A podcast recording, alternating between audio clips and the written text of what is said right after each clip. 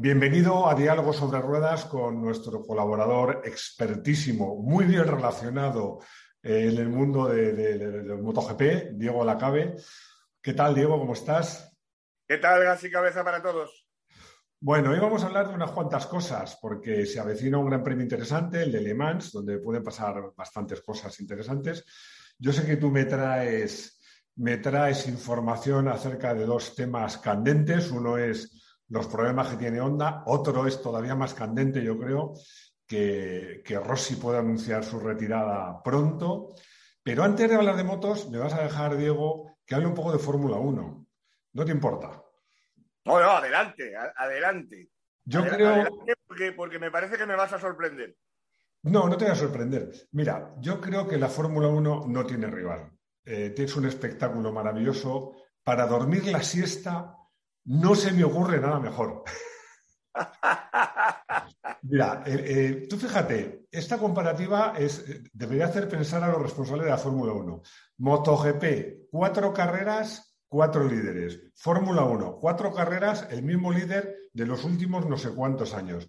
Una carrera que hay que saber inglés pijo, que si el overtake, que si el sting, que si tal, mucha, mucha estadística, mucha ingeniería, pero poca acción, ningún adelanto en la pista y cuando lo hay con el DRS, que, no es un adelanto, es que le, arrancan las pegatinas. Qué, qué, qué, espectáculo tan aburrido, un gran premio donde no se puede adelantar. Yo estoy deseando que vuelvan las motos. Mira, no me gusta el fútbol, me interesa más la Liga Española de Fútbol que la Fórmula 1, me parece más interesante y más reñida. Yo creo que la gente de la Fórmula 1 tiene que tomar cartas en el asunto porque es un espectáculo aburridísimo. Y yo lo siento porque sé que los pilotos se dejan la piel, entre ellos los españoles, para dar espectáculo, para hacer cosas. Pero vamos, eh, los asociados a las motos, eh, de verdad, no sabéis lo que tenéis. Y dicho esto, Diego, yo ya, ya he dicho lo que tenía que decir de la Fórmula 1. Por cierto, que comparte patrocinador con, con Rossi, ¿no? Sí, no, Aramco, Aramco ha sido el título sponsor del Gran Premio de España en Montmeló. Y, bueno, yo, yo mm, te voy a comprar el argumento y te lo voy a reforzar también con el trato, digamos, muchas veces despectivo, mm, pero que se ve que es eh, de ataque de cuernos que tienen los quemados quemados de la Fórmula 1. Esa es una pelea que tenemos en la radio todas las noches con, eh, con MotoGP, ¿no? Que nos llaman que si coches cojos o, o coches a medias. Y bueno, quiero decir, ese tipo de cosas sin argumento, ¿no? Porque realmente, pues sí, evidentemente, por ejemplo, la del pasado domingo fue una carrera en Montmeló de estrategias y de historias de estas, pero realmente eh, el espectáculo, bueno, es el de siempre, es algo de lo que adolece la Fórmula 1 desde hace años. Oye, y sigue ahí, ¿eh? Ahí sigue. Bueno, ahí sigue, ojo, ahí sigue, pero pero tiene MotoGP dando espectáculo, tiene la Fórmula E pisando los talones, ojo, ojo, que no se ve en los laureles. Yo, de verdad, creo que como espectáculo, y yo te diría más, como competición, para mí es un intento fallido. Y bueno, iba, iba a contar más cosas, pero no, vamos a hablar de motos, que es lo que mola, macho. vamos a dejarnos de tonterías. Y de Valentino, y de Valentino, que les hemos hecho un clickbait en toda regla a nuestros seguidores porque vamos a contar hoy las claves del de advenimiento de la retirada de Valentino, ¿no? Y bueno, y esa figura, que no es que lo estemos ya tú y yo aquí hablando eh, sobre él, sino que nada menos que Sito Pons es el que lo ha dicho ya, ¿no? O sea, Sito Pons ya es, otro más de los que retira Valentino Rossi. Bueno, pero yo creo que, como te decía, vamos a hablar de moto. ¿Por dónde empezamos? A ver, se acerca el Gran Premio de Francia, ¿Qué, contamos antes? Si, ¿cómo, si va a anunciar Valentino su retirada o si Honda va a solucionar sus problemas o qué va a pasar en el Gran Premio de Francia. Yo, yo en el, tus manos. En el, en el Gran Premio de Francia no va a pasar ninguna de las dos cosas. Yo creo que Honda va a seguir con problemas que analizaremos. Yo creo que lo podemos dejar para el final, hacer un vaticinio, ¿no? De un, un previo de lo que puede pasar en, en Le Mans, en el Gran Premio de Francia este fin de semana que anuncian además una meteorología bastante chunga y bastante agua y allí cuando llueve hace frío, yo lo recuerdo bien.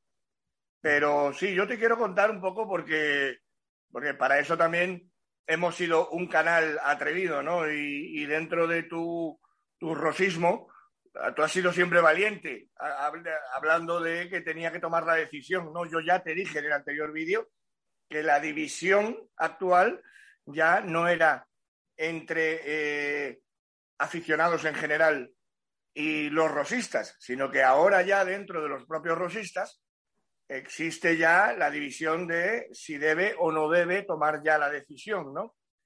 Y bueno, yo vengo a contar que por lo que a mí me están diciendo, la decisión no solamente está tomada, querido Máximo, sino que está negociada, como todo zorro viejo, Valentino también ha sabido ahí vender su piel. Bueno, yo voy a hacer un apunte, voy a hacer un apunte. Aquí el canal no es el atrevido, el atrevido eres tú, que si eres un charco te metes sí o sí. Así que vamos a meternos en un charco. A ver, cuéntanos, insisto, ¿por dónde quieres que empezamos? Empezamos eh, por Valentino. ¿Y, Valentino, Valentino, estamos ya, ya hemos empezado, que ya que te estoy contando que está negociando su salida. Y que hay cuéntame, cuéntame qué pinta Sito en todo esto. Bueno, Sito, Sito lo que cuenta es que es uno de nuestros grandes campeonísimos, que en los 80, con aquella pelea eh, histórica con, con Joan Garriga, ¿verdad? O sea, es que eh, en aquella época éramos ositistas o garriguistas. Por cierto, ¿tú qué eras? Porque yo era de Sito Pons siempre, yo era un pijo, un pijo, he sido un pijo toda la vida y a mí me caía bien Sito, fíjate.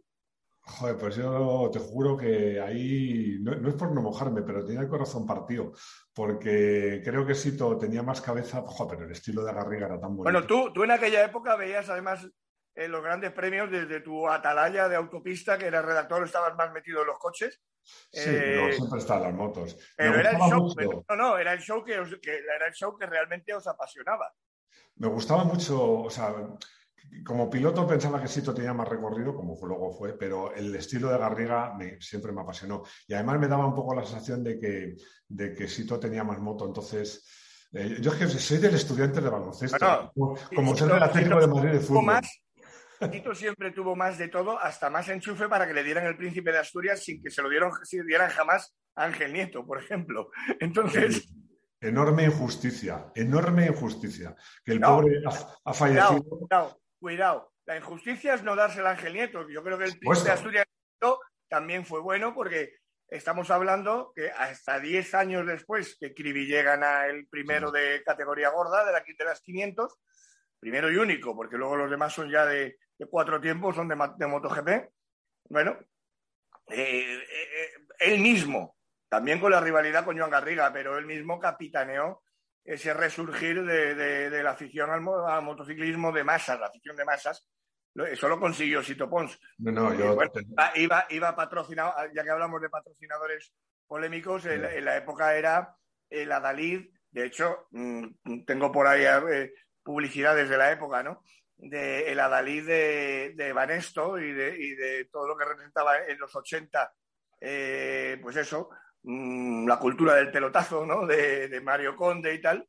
Y, bueno, eh, y Camsa, en la Camsa de entonces, ¿no? No, no, estoy contigo que Sito, Pons, por supuesto, es justo merecedor del Príncipe de Asturias. Para mí la injusticia no es que lo tenga él, obviamente, sino que no lo tenga todo eso está claro. Pero bueno, eh, Sito, a ver, Sito tiene información privilegiada, juega algún Ah, Sito, Sito, Sito, le han preguntado y ha hecho como yo, pues meterse en el charco, porque ya es una cuestión, una cuestión de análisis humano.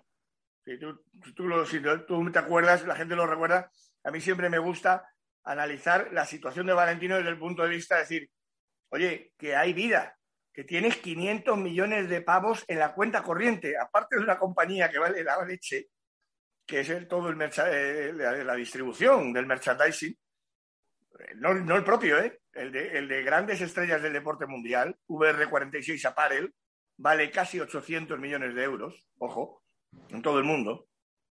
Bueno, o sea, Valentino es una multinacional.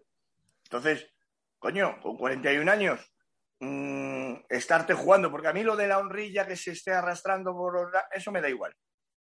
Pero que veas realmente cómo MotoGP se ha igualado en los últimos años, también a la baja, también por, por una cuestión de neumáticos.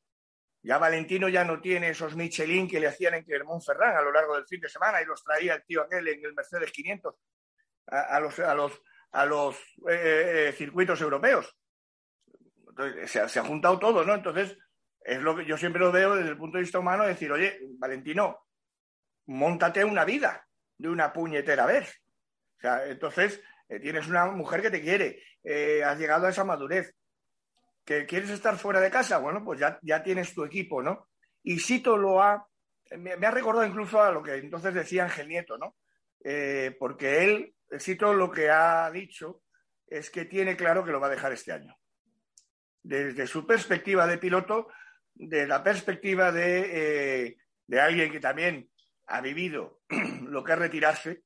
El otro día lo hablaba con Carlos Checa y, le recordaba eh, un reportaje que, es maravilloso de Dazón de cuando se va de cuando se ha ido Dani Pedrosa, de cuando se fue Dani Pedrosa, que se llamaba La Cena de los Campeones. Y ahí hablan, claro, Dani está justo en ese momento, ha ido, en ese momento ha ido ya a Jerez como retirado una vez y ha, visto las motos desde, desde el carril, ¿no? Y Dani, pues habla mm, dentro de lo que es Dani, que no es muy expresivo, pero cuenta todo como, le, da, le, da, el gusanillo y tal. Y bueno, ahí está Spar, está Cito también, eh, hablando de, sus, de cada uno de sus respectivas retiradas, ¿no? Y Carlos Checa fue el más cachondo, como siempre, el más eh, tal, y dijo, no, yo cuando, cuando me retiré, me quería retirar, o sea, no, no, no estaba pensando en estirar nada ni nada. Entonces, ¿Qué pasa? Que eh, Valentino, llevamos desde el año 2020 diciendo que ya se ha hecho esa pregunta del millón. Lo ha dicho él, ¿eh? Estar en una parrilla de salida con un montón de gente delante de ti y otro poco ahí detrás ¿eh? y decir, ¿qué hago, ¿qué hago yo aquí? ¿Qué hago yo aquí? No, no, es que además, eh, en el caso de Valentino, estar en una parrilla con más gente delante que detrás le debes cocer. Porque no tiene, bueno, ahora ya tendrá costumbre, pero a lo largo de su carrera deportiva no, tiene costumbre. Y, bueno, yo creo que, hay gente que, lo ha hecho bien. siempre decimos que retirarse es siempre complicado, siempre complicado. Y sobre todo en el caso de Valentino, que, quizás ya lo ha estirado demasiado porque a todos les gusta retirarse eh, por la puerta grande, no por la puerta de atrás. Pero bueno, tú me decías que, hay posibilidad de que se retire este año pero en el 2022 le veamos en alguna ocasión. Exacto, exacto. Le vamos a ver como promotor, como un Sito Pons más, pero eh, un Sito Pons de MotoGP, es decir, como Lucho Chequinelo, que también fue piloto, eh, el, nuestro malogrado Gresini también. Eh, bueno, pues, ¿qué pasa?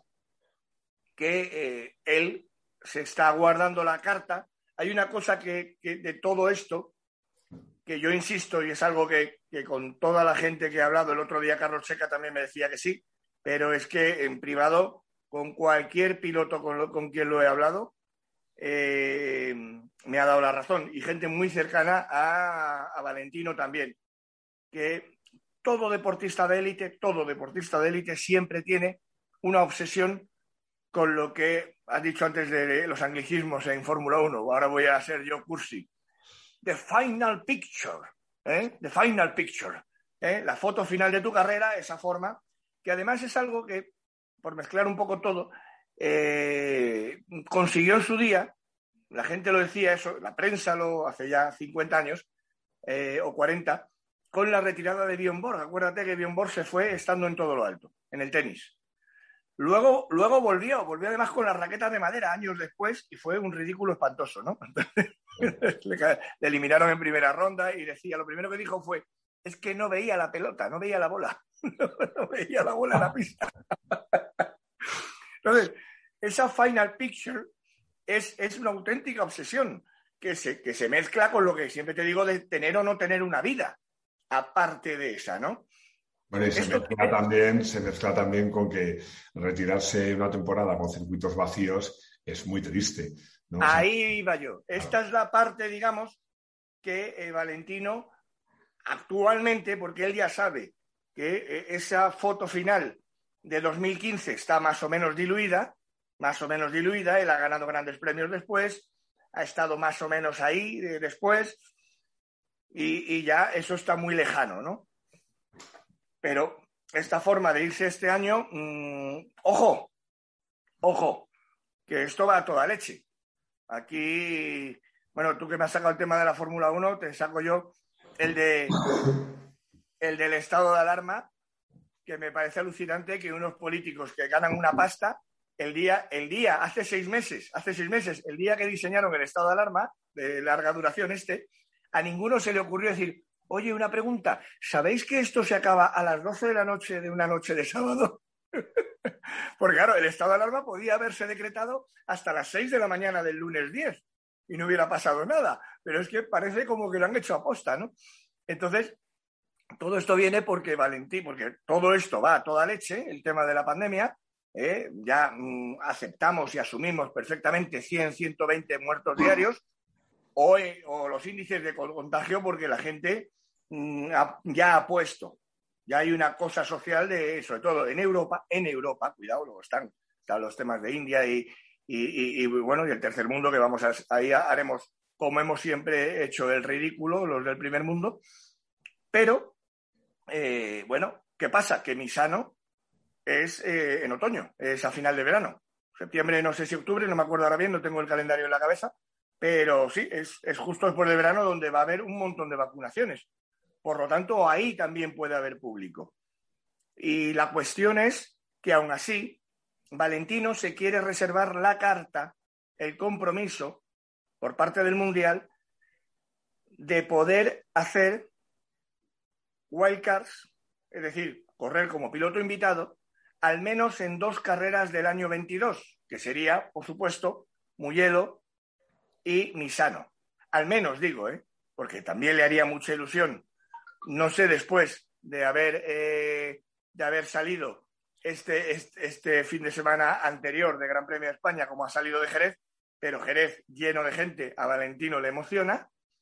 Y sí que puede haber un año 2022 en el que sea, digamos, de show de despedida de Valentino en cuanto a estar invitado en carrera, en una serie de carreras emblemáticas, también sería, por ejemplo, Holanda. Y bueno, cuatro, tres, por lo menos dos seguro.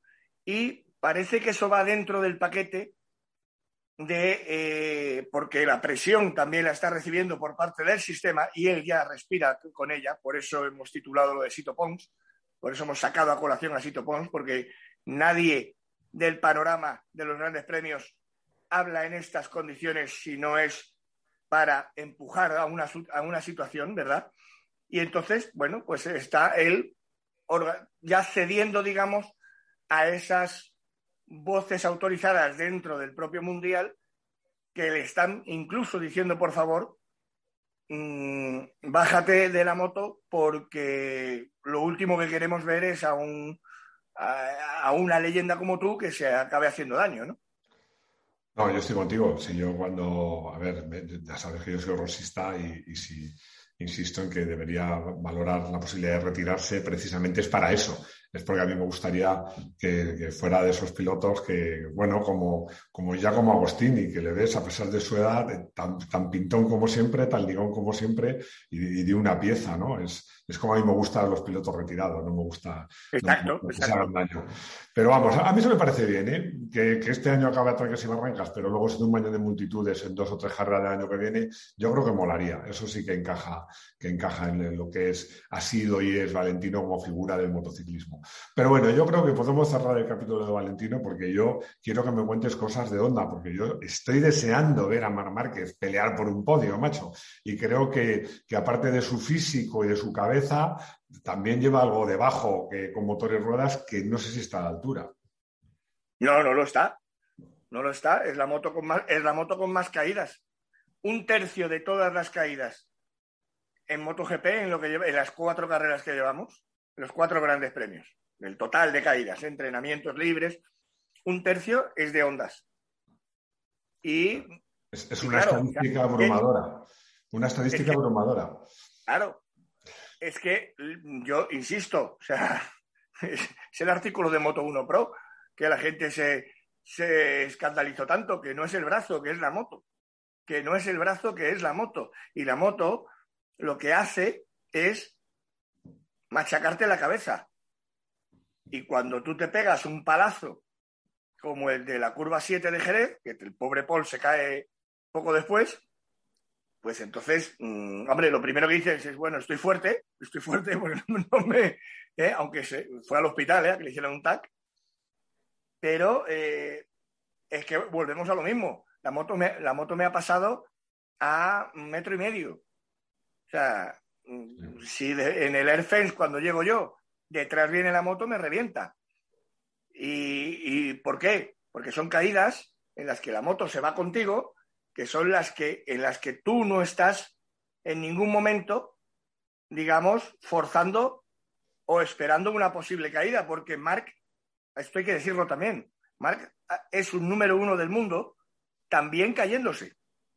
O sea, es el tío que más se ha caído también, porque más supera los límites, pero él sabe en qué momento. el problema de Mark es que en el, hasta, hasta la de 2020 prácticamente todas las caídas que ha tenido eran aquellas que él mismo se esperaba en la situación que estaba. O sea, aquí, si no me caigo, será de milagro.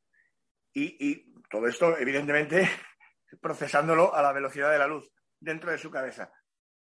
Pero el problema que tiene Marc ahora es que no sabe con esta moto y con estos neumáticos, no sabe cuándo le va a venir el trayazo.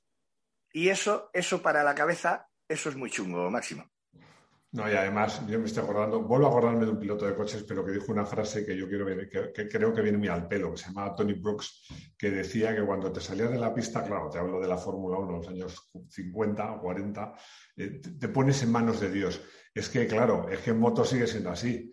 Es que te caes y puede no pasarte nada, puede dejarte la moto encima y hacerte muchísimo daño. Y claro, lo que tú dices, eh, Mark es verdad que es el tío que más ha jugado con el límite, sus famosas salvadas son famosas, pero también sus caídas, pero también como tú comentas, eran caídas no esperadas, pero que el tío sabía que estaba ahí el riesgo. Pero claro, cuando la moto te tira, cuando no te lo esperas, es cuando te hacen más daño.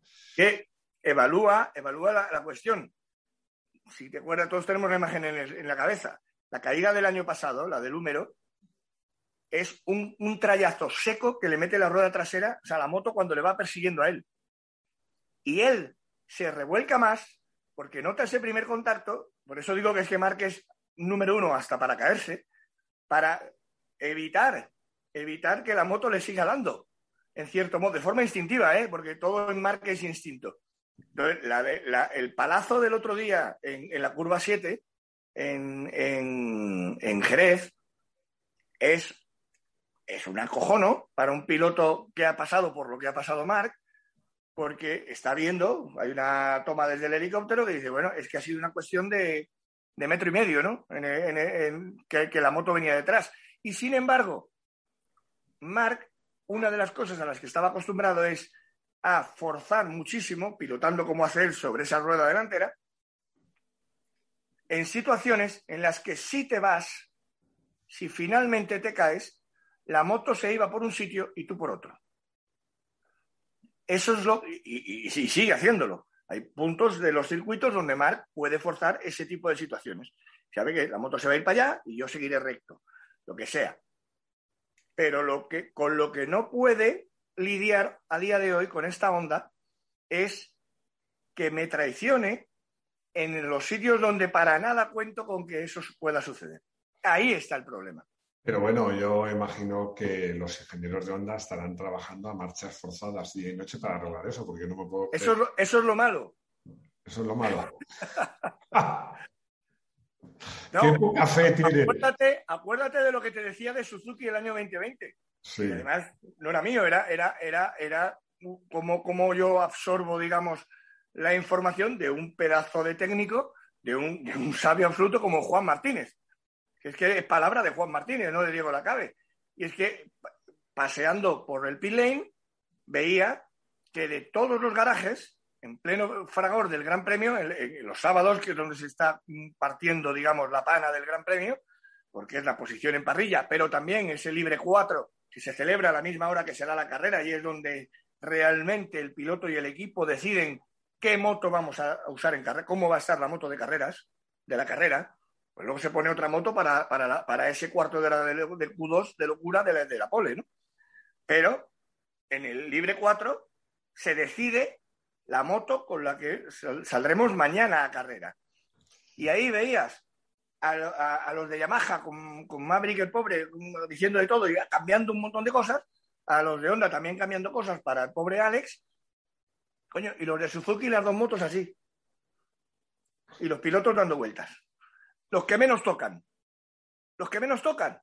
Entonces, claro, eh, lo que pasa es que eh, Honda tiene un problema histórico. Y es que cuando pierden el rumbo, cuando pierden el rumbo, no solamente se ponen a dar vueltas al timón a todos los lados, sino que a veces hasta ponen tres timones. Y entonces el barco, porque como pueden, y además siempre diciendo lo mismo, nosotros somos Honda. Me acuerdo de una frase de Nakamoto hace años. O sea, nosotros somos Honda. Y si en las 18 carreras de este año tenemos que traer 18 chasis distintos, los traeremos. La palabra de Nakamoto, ¿eh? ¿Qué pasa si tú traes 18 chasis distintos a unos pilotos? Coño, que se vuelven locos. Bueno, yo se te olvida que yo, que soy periodista, mi formación es de ingeniero, tengo más fe en los ingenieros que tú, eso está claro.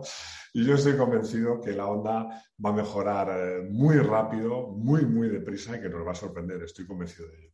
Estoy convencido de ello. Pero bueno. Ojo, mejorará entonces también ese plus que le ha dado siempre a la Honda, que, de ahí viene también el problema de los últimos ocho años, de que cualquier carencia de Honda te la suplía Mar Márquez en pista. Ojo, es que eso es lo que no tiene ahora Honda tampoco. Bueno, y visto. No, no, digo por ahora, ¿eh? Por ahora. En, cuanto, Marc, se suelte, lo que pasa es que Le Mans tampoco va, va a llover. Yo veo que este Gran Premio de Francia Mm, va a ser una, una, venganza de Fabio Quartararo contra su propio destino y, creo que va a ser un, gran premio Yamaha. Bueno, es lo que te iba a preguntar para terminar este, este diálogo. Eh, que sacaras la bola de cristal, que no sé si en todo eso tenido bola de cristal, y nos dijeras qué, va a pasar en el, Gran Premio. Ya nos ha contado algo. Eh, Fabio se quiere vengar de su destino. Bueno, como titular está bien, ¿no? Pero ¿dónde ves a, los demás? No, no, me, gusta el clickbait de Rossi. Vamos a dejar el, click, el, clickbait siempre. Aquí no nos cortamos ni con el cristal eh, máximo. no, Fabio, Fabio, se ha operado, se ha operado del brazo que le traicionó. Eh, Miller lo había hecho justo antes y ganó en Jerez. Yo cuento también con las Ducati y además de con Miller, con Peco y con Zarco. No vamos a tener a Jorge Martín hasta Muyelo, o sea, sigue todavía recuperándose. Y, bueno, a ver, Le Mans, las, las Yamaha van bien de siempre, ¿de acuerdo? Y yo creo que Fabio está en casa, se va a querer resarcir. Creo que Maverick va a estar delante porque también va a llegar muy motivado y es un circuito que le encanta y con el que, en el que va muy bien. Pero, pero tenemos la espada de Damocles de la meteorología. Yo me acuerdo el primer gran premio que fui de Francia, Alemán, que fui con una furgoneta, furgoneta de reparto, furgoneta grande, gigantesca, una Sprinter de estas enormes, blanca, sin, sin pegatinas y sin marcas, porque eh, el pase de prensa que nos daban eh, entonces no te permitía meter camper, autocaravanas. No entonces yo Mm, lo que necesitaba era ahorrarme, digamos, el coste del hotel. Y bueno, pues llevamos esta furgoneta donde dentro yo había montado una habitación de lujo. dentro de la, pero con, con armario, vamos, con el camping gas, el hornillo para hacerme el café, todo, todo, perfectamente organizado, pero claro, una furgoneta cerrada. Y entonces, en el antiguo P2, que está justo adosado a la recta de atrás, el parking 2 de Le Mans. Ahí conseguí meter la furgoneta y, dormía dentro del circuito. Dormía entre comillas porque es como muy hielo con los motors franceses haciendo ruido alrededor del circuito toda la noche. Y, me acuerdo que fue un fin de semana sin parar de llover. Y claro, yo estaba en una furgoneta, o sea, lo que recuerdo es el frío, pero frío, vamos, de la de, parecía un soldado francés de la Primera Guerra Mundial, de eso de las trincheras estas de, de Verdún, de Verdún, el frente de Verdún. O sea, aquello era. ¿Por qué te cuento toda esta cosa además de sacarte una sonrisa? Porque, eh, claro, Le Mans con agua en esta época del año, o sea, significa frío también, mucho frío. Y, bueno, y ahí es donde vamos a ver las condiciones de la pista y, quién le echa más bemoles. Entonces. Bueno, yo, lo que te reto, te reto es a que un día, uno de estos diálogos que hay entre grandes premios, hagamos un diálogo sobre la dura vida del enviado especial, que la gente no es consciente. ¿eh? Se cree que todo esto es un mundo de farándula, todo muy bonito, con tu pase y tal, y no, no, tiene un lado oscuro. No, no, no, para los, para los, para los que van en, medios oficiales y oficialistas es, una vida dorada, ¿eh? eso sí que lo digo también. Bueno, por eso, eso un día habrá que contarlo. Bueno, pues lo dejamos por hoy. Diego, muchas gracias por, estar con nosotros y por meterte en los charcos. Yo me lo paso muy bien. Espero que la gente también lo disfrute. Y bueno, recuerdo que en Moto 1 hablamos de grandes premios, pero hablamos de muchas otras cosas. De hecho, de hecho, de lo que menos hablamos es de grandes premios somos una revista para la gente que va en moto eh, y una web. Y nada, lo dicho, eh, te espero una semana a ver, a ver, a ver cuánto, cuánto de razón tienes, que me temo que va a ser mucho. lo haremos, lo haremos. Lo haremos en una semana, comentaremos este gran premio con horario europeo, que la gente esté. Y, además, por fin, sin, sin tener a la Fórmula 1 haciéndonos competencia. los coches descansan el fin de semana que viene. Bueno, yo creo, francamente, creo que los coches no son competencia. ¿Qué quieres que te diga? Y lo digo casi con tristeza porque ya sabes que a mí me encantan. Pero bueno, bueno, Diego, lo dicho, muchas gracias. Un abrazo, cuídate mucho y nos vemos una semana. Chao. Chao, así cabeza para todos.